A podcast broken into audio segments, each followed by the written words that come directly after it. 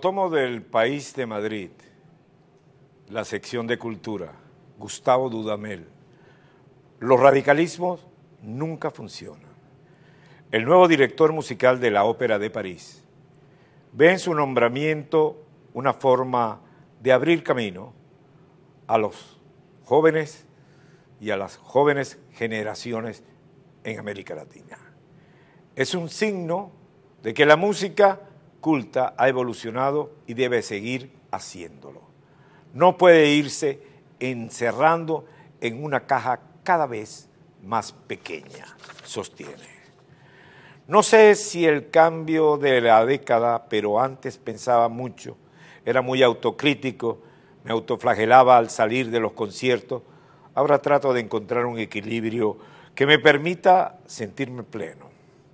Suelta sin preámbulo recién nombrado nuevo director musical de la Ópera de París. Durante las próximas seis temporadas compaginaría este cargo con el de jefe de la Filarmónica de Los Ángeles, institución que encabeza desde el 2009. Aquí tiene unas interesantes dentro de esa entrevista palabras, Dudamel. Y yo tampoco he llegado aquí de la nada.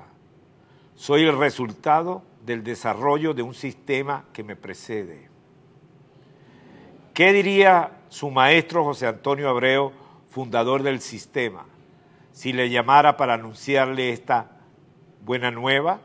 Estaría feliz. Mejor dicho, está muy feliz. Hablo con él a menudo, dice sobre su mentor, fallecido en el 2018. Sus desacuerdos con el régimen de Nicolás Maduro impidiera que acudiera a su funeral en Venezuela, que no pisa desde hace años. Pero voy a volver pronto, lo antes posible, jura Dudamel con trémolos en la voz. Me duele mucho la situación, pero tengo fe en que mi país, y sé que saldrá de esta coyuntura, hay que encontrar puntos de encuentro al margen de la política en la propia sociedad. La gente está hastiada. Quieren vivir y no sobrevivir. Orgullosos. Venezuela de Dudamel. Alcanzando niveles que jamás pensamos. Hago un paréntesis y me voy a Madrid. Me voy a Madrid con nuestro corresponsal Luis Martínez. Luis Martínez, ¿cómo estás?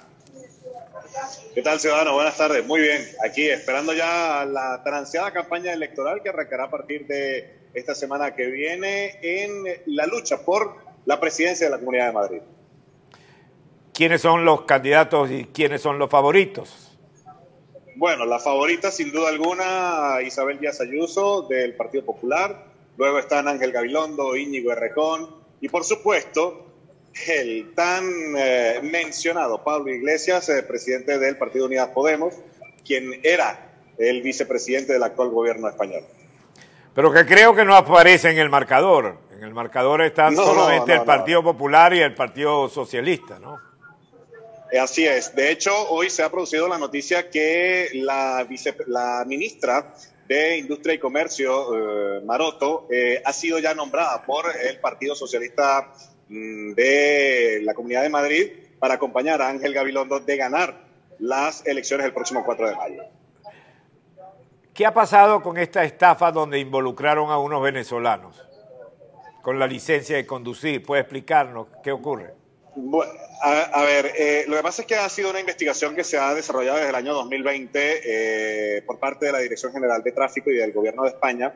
Eh, hay un supuesta, una supuesta red de, de, estafa porque a partir del año 2017 sabemos que en Venezuela no se imprime el plástico PVC como tal, la licencia que conocemos. se imprimía un PDF. Eso ha servido para que ciertas mafias eh, puedan falsificar documentos para las personas que estaban ya aquí en España y que querían realizar el canje de su licencia venezolana.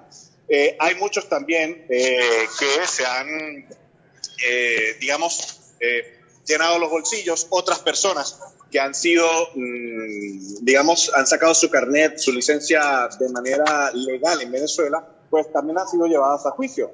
Cosa que el próximo miércoles el eh, embajador Antonio Carri va a estar hablando con las autoridades españolas mm, sobre este tema para ver que esas personas que tienen su licencia legal, que fue adquirida por procedimientos legales ante el Instituto Nacional de Tránsito Terrestre, pues sean absueltas, porque esto genera eh, una complicación al momento de solicitar residencia, de renovar residencia o incluso la, nacionalidad, porque le quedaría un eh, antecedente penal aquí en España.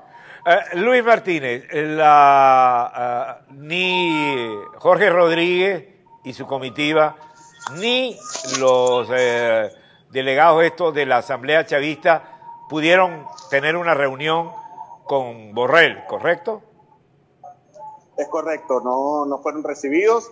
Ellos, eh, a ver, luego del caso del Siguet, que ha sido archivado, yo creo que están eh, cuidándose un poco mejor acerca de esas reuniones y, por supuesto, eh, están evitando tener contacto directo con el gobierno chavista, el gobierno madurista en este caso. ¿Cuál es la mayor preocupación de los venezolanos que hacen vida en España?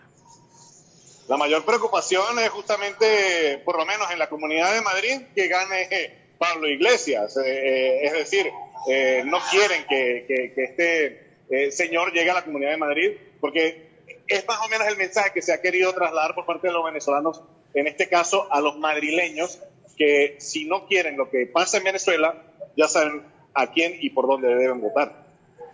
Bien. Gracias, Luis Martínez. Estaremos en contacto y mucho éxito en esta corresponsalía. Así es, muchísimas gracias, ciudadano. ¿Se puede vivir sin Venezuela? ¿Cuánto nos hace falta Venezuela? Cerramos con otro ganador y otro orgullo venezolano. José Luis Rodríguez.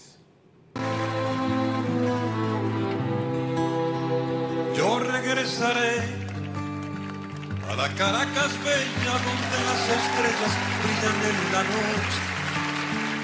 Yo regresaré a la ciudad que un día fue la maravilla, reino de los hombres, y con mi bravo pueblo vamos a celebrar con gente de los cerros cantando en libertad Gloria, gloria, Venezuela. Tu gente no se quiebre, el mundo está mirando, nadie va a callar.